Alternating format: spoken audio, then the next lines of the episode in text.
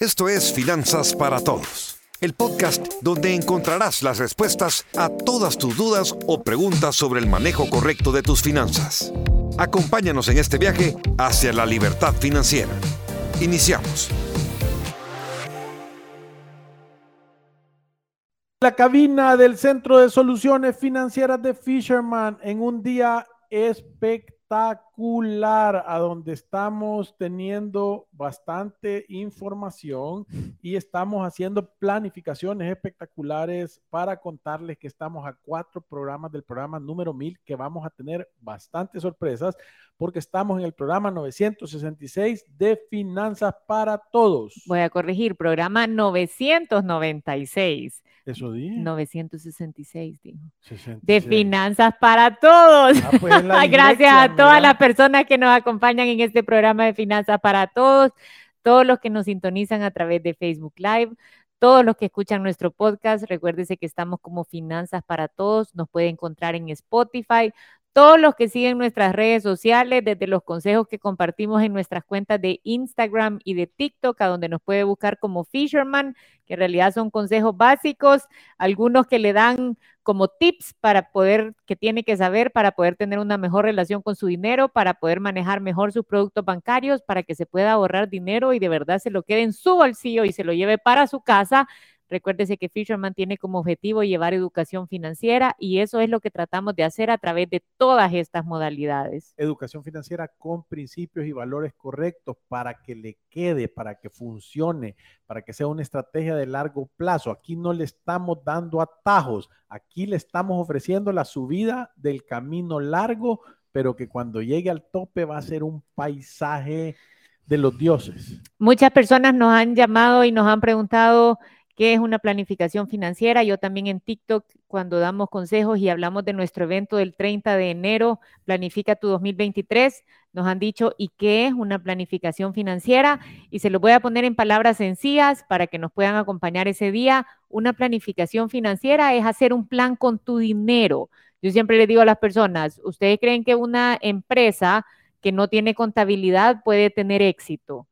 Y la respuesta es que no porque no sabe ni cuánto le está ingresando, ni sabe qué presupuesto tiene que cumplir en el año, no establece metas, simplemente va ahí sobreviviendo y manejando los flujos como muchas personas hacen en su día a día.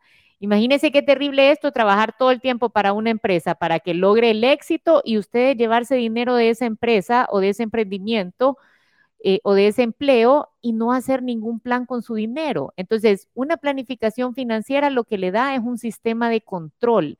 No es complicado, es sumamente sencillo. Usted lo aprende una vez en su vida y va a tener herramientas para toda la vida. Las personas que hacen una planificación financiera con nosotros ya saben qué es hacer un presupuesto, ya saben cómo se cierra el presupuesto una vez al mes, ya saben establecer un detalle de sus deudas y cómo tienen que ir pagando desde la más pequeña en saldo a la más grande, saben cómo cubrirse de los riesgos de la vida, porque todos los tenemos, una enfermedad grave, una muerte inesperada, cómo me puedo cubrir de eso de la manera más barata a través de una estructura de seguros de acuerdo a mi capacidad cómo puedo invertir y ayudar a los demás y cómo puedo dejar un legado. Nosotros siempre lo decimos, Dios bendice el orden. Sus cosas tienen que estar en orden.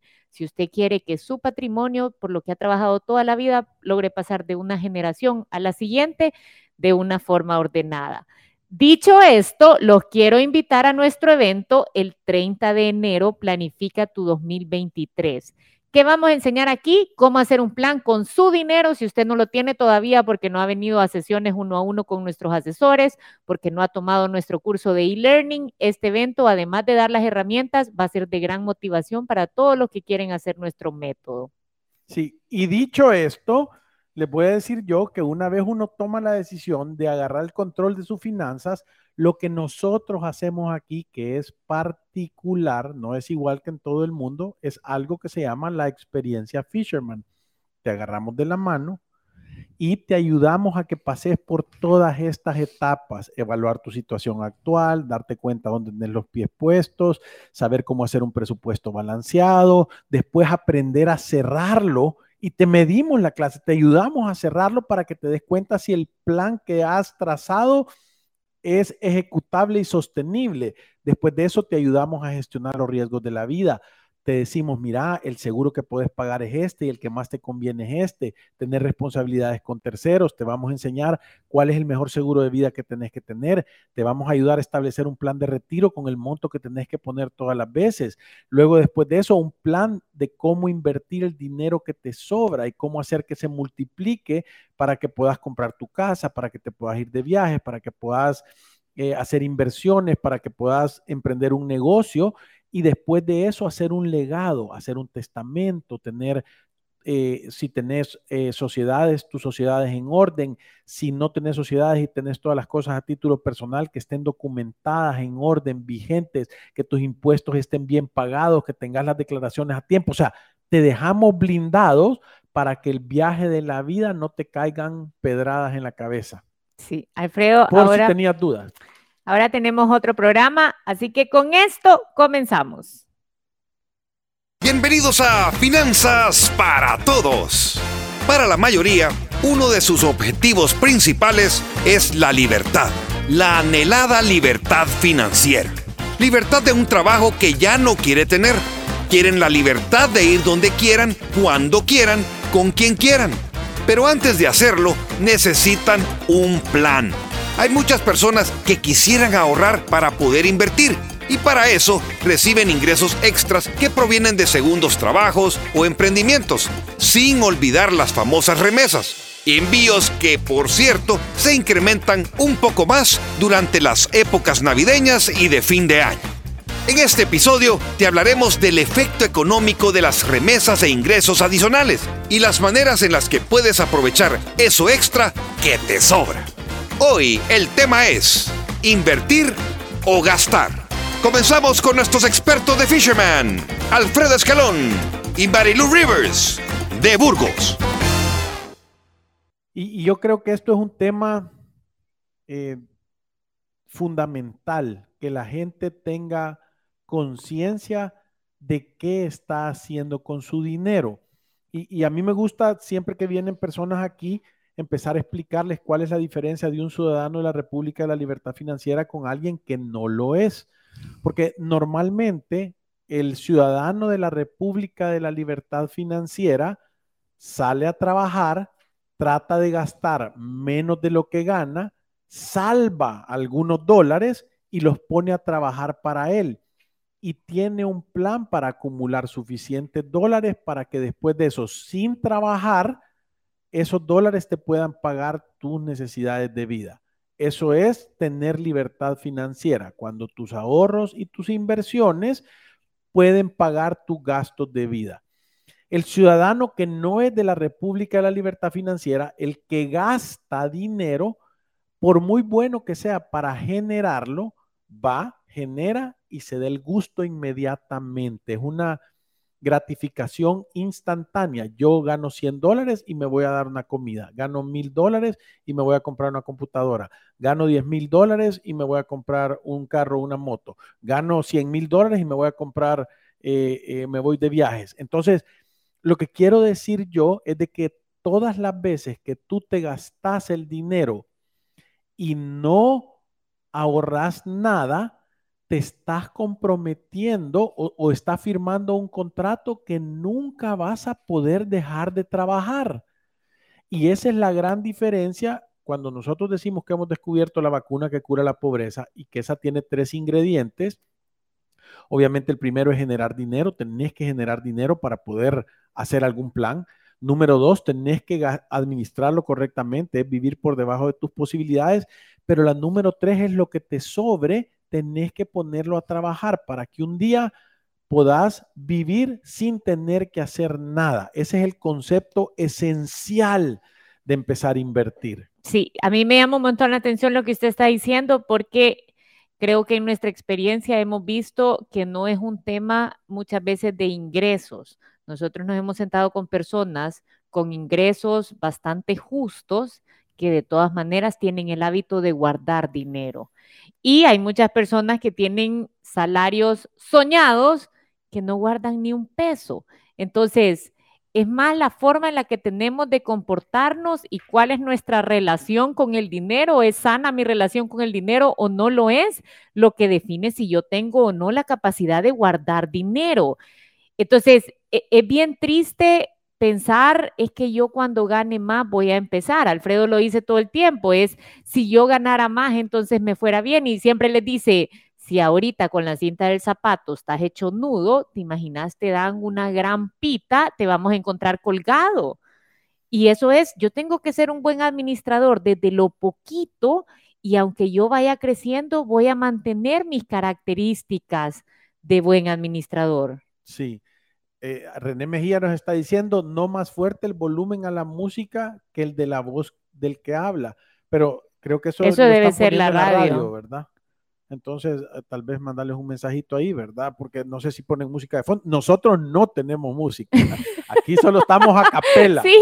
René. O sea que confirmanos si lo oís mejor ahorita. Vamos a hablar un poco más duro si es que están poniendo. Y vamos a escribir también a la radio para que no nos pongan música. Sí. Entonces, eh, eh, creo, creo, que, creo que cuando tú empezás a, voy a decir que ya pasaste la trinchera o el obstáculo de decir voy a vivir por debajo de, de mis posibilidades y voy a empezar a invertir. Eso es, voy a comprar una sierra, tengo esta cadena amarrada al pie y voy a empezar a rayarla, ¿verdad? A ver si, si me, la, me lo logro quitar algún día. Entonces, eh, las características de las personas que llegan a tener un gran éxito en esa situación de poder invertir y no gastar, la primera es que tienen que ser pacientes. Tienen que ser pacientes. O sea, saben que se están inscribiendo a una maratón de vida y no a 100 metros planos a la carrera. Sí. ¿Verdad? Creo que esto tiene que ser, yo, yo ahora entiendo más y lo voy a poner con una metáfora de la alimentación hacer dieta, ahora entiendo cuando la gente dice hacer dieta no sirve. Porque tú, y cuando digo no sirve, creo que se queda corto, porque no es que no pueda rebajar si dejas de comer. Lo que pasa es que no es sostenible en el largo plazo eh, dejar de comer todo el tiempo. Sí. Entonces, o su juguito detox cinco semanas antes, cinco días antes de Semana Santa. Sí, entonces lo que, lo que tú tenés que tratar de hacer es, ahí está corregido, gracias Chivo René, gracias por el feedback. Eh, lo, que, lo, que, lo que tiene que, que suceder es de que tú tenés que meter un hábito que sabes que vas a poder mantener a lo largo del tiempo, ¿verdad? Eh, voy a decir, yo voy a tratar de no comer nada dulce y nada de azúcar en la semana y el fin de semana me voy a relajar un poquito. Creo que eso es sostenible en el tiempo. Entonces, en, en los hábitos de la persona que logra vencer la barrera de gastar o ser inversor es ser paciente. Porque si tú sos paciente, quiere decir que tenés la capacidad de retrasar la gratificación por una gratificación mejor. Es decir, si yo estuviera en una fiesta y estuvieran pasando boquitas y yo sé que la sexta boquita es un lomo de aguja bien rico y al principio solo te están dando pupusas. Entonces yo dejo pasar las pupusas porque no quiero perder el hambre en la pupusa para lo que viene después. Igual es invertir. Usted tiene que dejar pasar la gratificación instantánea de tener a plazos la televisión de 75 pulgadas, de tener el último carro, tal vez, o carro de agencia nuevo, de tener, digo yo, sacado a plazo, ¿verdad? No estoy hablando de no ir a comprar un carro nuevo, no está mal si vos tenés el dinero, pero, pero de, de hacerlo de acuerdo a tus posibilidades. Entonces, yo, yo sí creo que ser paciente es una característica indispensable para poder tener para, poder entender el éxito de ser un inversor y no un gastador. Sí, yo, yo le voy a decir que qué ideas tengo yo bastante claras con esto de convertirse en un inversionista. Lo primero es el objetivo. Tenemos que estar claros que el objetivo es convertirse en un real inversionista y no parecer inversionista, que eso es lo que abunda allá afuera. Parece inversionista, pero en realidad habla mucho y hace poco. Sí. ¿Verdad? Entonces, Convertirse en un inversionista es tener el hábito de gastar menos de lo que usted está generando y poner ese dinero a trabajar buscando minimizar los riesgos y conseguir los mayores retornos. Lo voy a repetir, gastar menos de lo que usted gana, guardar dinero por largos periodos de tiempo buscando poner ese dinero a trabajar, tratando de minimizar los riesgos y conseguir buenos retornos. Eso no lo hace la mayoría de personas. Sí, y, yo lo quiero recalcar porque, fija, recalcar, porque, y, esto lo dice Warren Buffett, y tú lo has repetido varias veces, dice que el mercado de las inversiones es un juego en que los apurados le regalan su dinero a los que no saben esperar. Sí. Perdón, que los apurados le regalan su dinero a los que saben esperar, a los que, tienen paciencia. Eso significa que cuando vos empezás a invertir, tenés que tener claro en qué camino estás, si es largo o es corto. Si, o sea, si vos pensás que vas a meter un peso y vas a sacar 10, es que por sentido común, entonces no hubiera problema de pobreza en el mundo. Sí. Porque todo el mundo hiciera eso. Pero eso no sucede. Tenés que tener una gran paciencia. La segunda característica es tener disciplina emocional. Es importante, y, nosotros lo hemos dicho siempre así, tenés que dejar que la razón gobierne a la emoción. Tú puedes sentir miedo, eso no quiere decir que vas a salir corriente, vas a pasar saliendo por una ventana y llevarte un vidrio, ¿verdad? Porque ya lo hemos visto, lo hemos oído aquí en ejemplos y eso que nosotros le repetimos las cosas cien mil veces. Proyecta 5 Plus es una inversión a largo plazo, unos días va a estar abajo, otros días va a estar arriba, que esté abajo no quiere decir que has perdido el ejemplo. Y esto, le voy a quitar el tag de Proyecta 5 Plus. Cualquier inversión que haga va a fluctuar, más que todo en el mercado bursátil, acciones, bonos, títulos, valores, entonces, o fondos mutuos. Eh, o empresas, puede ser que su valor baje y suba, ¿verdad? En el tiempo si invertís en una empresa. Entonces, ¿qué es lo que sucede? La, manera que tú realizas la pérdida o la ganancia es cuando te salís. Entonces, si tú dejas que las emociones te gobiernen y al primer índice de que la acción esté negativa, tú te salís, o sea, le estás dejando dinero a alguien más. Pero es que yo le voy a decir qué pasa con esto. Yo es que saben que qué buena suerte que ahora tuvimos este programa porque justo ayer estaba leyendo yo de este tema.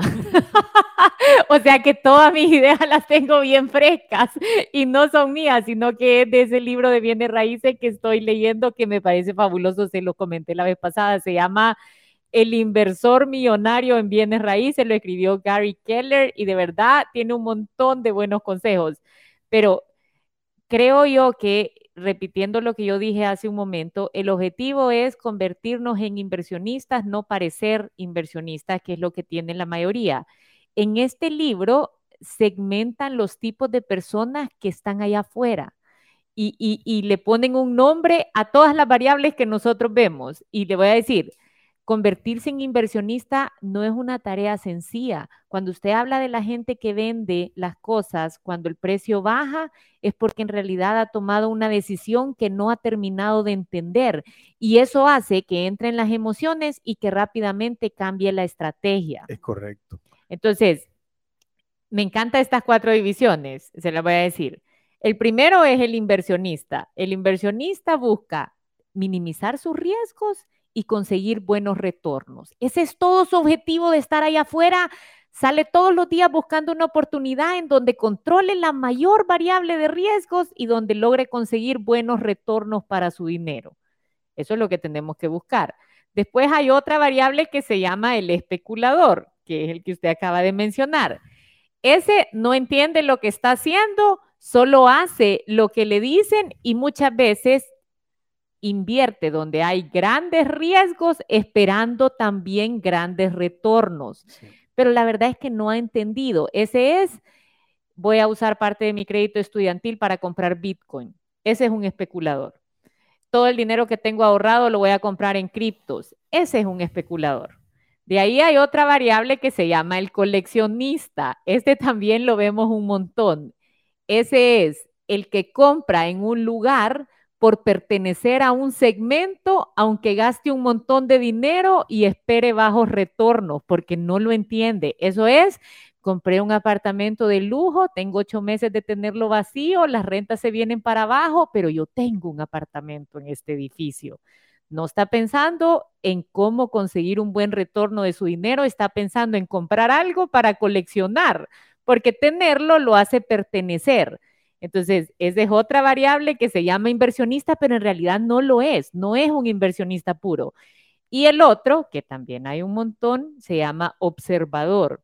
Ese es el que sabe un montón, pero nunca hace nada. Conozco, conocemos de todos esos tipos. De todos esos tipos hay personas allá afuera. Entonces, sabe que, que Poderse identificar hace que al momento en que querramos convertirnos en inversores, nosotros nos pasemos el filtro.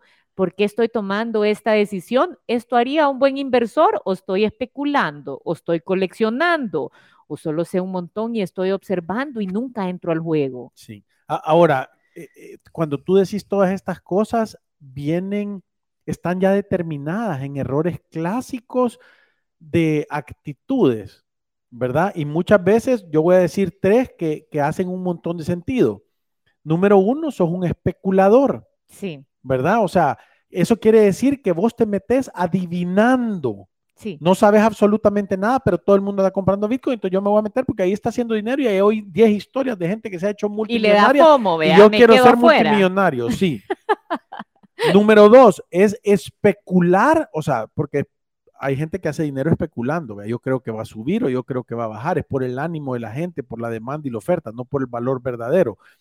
Pero es meterte a especular sin las habilidades necesarias para entender. Entonces tú decís, está soplando el viento, nos vamos a tirar en esta piscucha y es porque has levantado el dedo y ya sentís que hay viento, pero no sabes si están los nudos necesarios, no sabes de qué lado viene el viento y posiblemente te vas a ir a estrellar. Y la última es que por hacer andar especulando y adivinando en qué invertir y no tener las habilidades necesarias, arriesgas más dinero del que estás dispuesto a perder. ¿Cuánta gente hemos visto que saca préstamos en las tarjetas de crédito para ir a hacer una inversión? Sí. O sea, es que lo está forzando de todos lados. No puede tener un buen resultado esa situación. Sí, y, y le voy a decir que por eso escuchamos o por eso se distinguen en el tiempo quienes realmente eran los inversionistas y quienes andaban afuera solo jugando a hacerlo sin realmente tener sus objetivos claros. Por eso es que oímos a alguien famoso como un Warren Buffett, tiene 40 o 50 años de ganarle el promedio al mercado. Por eso es que vemos sumas millonarias en capitales de bienes raíces. No pasó de la noche a la mañana y le aseguro que esas personas han pasado concentradas, siguiendo una estrategia y entendiendo que cada una de las inversiones que hace realmente es un lugar a donde se va a conseguir valor. Hay un retorno que se está esperando de esa decisión. ¿Y cuántas veces vemos personas que juntan un poquito de capital, salen allá afuera y lo primero que hacen es perderlo? Y parece como que esa persona no lo va a lograr. Sí lo va a lograr si cambia su estrategia, porque entonces me tengo que filtrar es cuáles son las variables que yo estoy considerando para hacer una inversión. Y nosotros se los decimos todo el tiempo. Hay dos reglas para ser un buen inversionista. La primera es que no haga nada que usted no entienda. Si no lo entiende, mejor no lo haga. Si va a empezar, por ejemplo, su primera inversión en bienes raíces, estudie antes de entrar a la primera, acompáñese de un buen abogado, acompáñese de alguien que le pueda aconsejar durante el proceso y empiece probando, porque en su primera inversión va a tener un montón de aprendizaje. Después esto se le va a facilitar para las siguientes. Fíjate que esa es una de las características que dice ahí, ¿verdad? O sea, si sos un inversionista bueno, tenés que tener la característica de estar siempre ansioso de aprender. Sí tenés que estar constantemente educándote en qué. Me, me llama la atención las criptomonedas y todo eso. Voy a investigar, voy a leer, voy a entender la historia, voy a ver documentales, voy a leer libros, voy a oír experiencias, voy a platicar con gente que ya lo ha hecho, voy a, o sea, ¿me entendés? Y, y le dedicas 30, 40, 50 o 100 horas a entender eso antes de, antes de, antes de, antes de ni siquiera pensar si te tenés que comprar zapatos para jugar ese juego. Y, le voy a decir, vaya, y esta es, la, esta es la realidad. El mundo del inversionista no es una curva que solo va para arriba y miren qué bien, empezó a invertir desde joven y qué éxito, sino que es una curva de aprendizaje, es cual sea el camino que yo decido tomar, lo decido hacer en el mercado de valores, decido comprar bienes raíces, yo hago mi primera inversión y voy a aprender un montón. Usted se sienta con alguien que ha cerrado ocho compraventas, que va por su décimo negocio de bienes raíces y tiene las variables importantes durante el proceso bastante claras. Entonces, se sienta con una persona que está haciendo su primero, su segundo intento y sabe que hay un montón de cosas que todavía no mira. Y, es bien fácil que se lo aconsejen y le digan, no, mira, en bienes raíces, fíjate en esto, fíjate en esto, fíjate en esto, pero no hay nada como la experiencia propia. No hay nada. Usted lo hace y se equivoca y esa enseñanza le va a servir para siempre. Te queda marcada en la boca. Y qué mejor motivador para ir a aprender, le voy a decir tipo en el mercado de valores. Usted hace su primera inversión en alguna acción porque estaba de moda. Se mete a su cartera y mira que está 50% abajo y entonces va a salir la verdadera pregunta. ¿Y por qué me está pasando esto? Sí. y entonces es un buen motivador para ir a aprender. Lo decía así un amigo mexicano que yo tenía, dice, que tu error no te mate, solo te golpee. Sí. Siempre y cuando tu error no te mate, solo te golpee, entonces tú estás vivo para dar otra batalla, otro día. Entonces, cuando vaya en un mes o en dos meses a hacer su segundo intento, porque lo importante es no salirse del juego, ya va con los ojos más abiertos, ¿o no? Sí, ya lo tenés claro. Bueno, con esto yo no sé por qué siento que el tiempo pasa tan rápido y ahorita vamos a ir a una cuña comercial y ya regresamos. Si te perdiste de nuestros programas anteriores o deseas volver a escucharlos, encuéntranos en iTunes o en Spotify como Finanzas para Todos. Continuamos. Y confía, es nuestro mundo digital, donde puedes realizar tus trámites y consultas de forma virtual. Conéctate con nosotros desde cualquier lugar a través de Confía Virtual, correo electrónico, videollamada o envíanos un mensaje por WhatsApp o Facebook Messenger y nuestra asistente virtual Tessa te atenderá. Escoge la opción que más te convenga y haz tus gestiones con la confianza y seguridad de siempre. Confía, cada vez más cerca y a tu alcance. 2023, un año lleno de retos a partir de la inflación, crisis financieras, despidos masivos en las empresas y la nueva realidad post-pandemia. Es por eso que este próximo lunes 30 de enero, en el auditorio de FEPADE a las 7 de la noche, queremos enseñarte las herramientas y conocimientos necesarios para lograr tus metas financieras a pesar de los problemas. Nuestros expertos en finanzas te enseñarán a plantearte tus objetivos para el 2023, a evaluar tu situación financiera actual, a crear un presupuesto balanceado, técnicas para aumentar tus ingresos y reducir tus gastos, a crear un fondo de emergencia y mucho más. ¡Te esperamos! Si te perdiste de nuestros programas anteriores o deseas volver a escucharlos, encuéntranos en iTunes o en Spotify como Finanzas para Todos. Continuamos.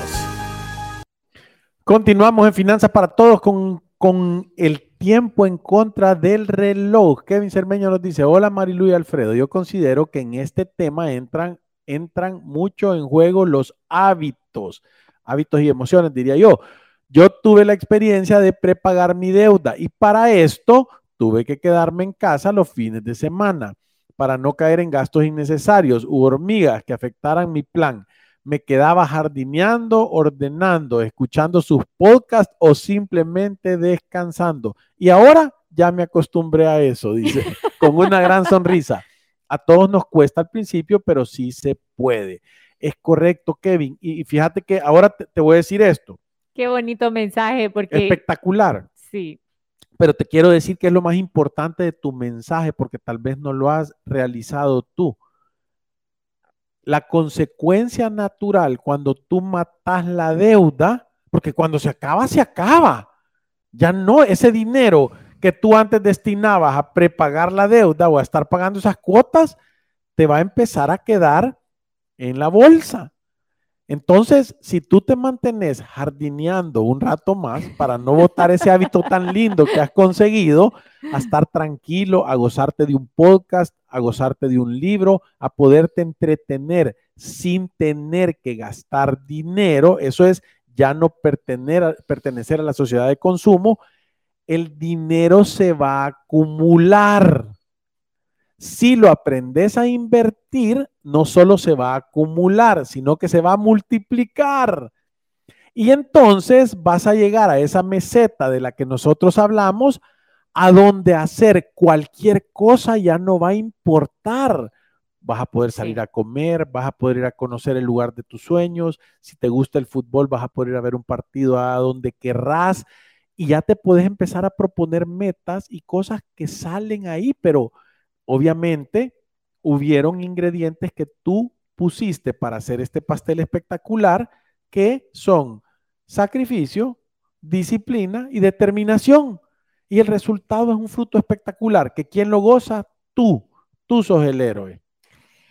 Salomón nos dice, Proyecta 5 Plus es un buen fondo para invertir, para ir colocando dinero en el mes a mes. Nosotros creemos que sí, hay un beneficio espectacular fiscal. Fiscal y de ahí de eso estás invirtiendo diversificadamente en varias cosas. Jorge nos dice, saludos, me encantan sus programas, éxitos. Al ratito les comento mi testimonio. Échelo. Lo vamos a estar esperando, Jorge.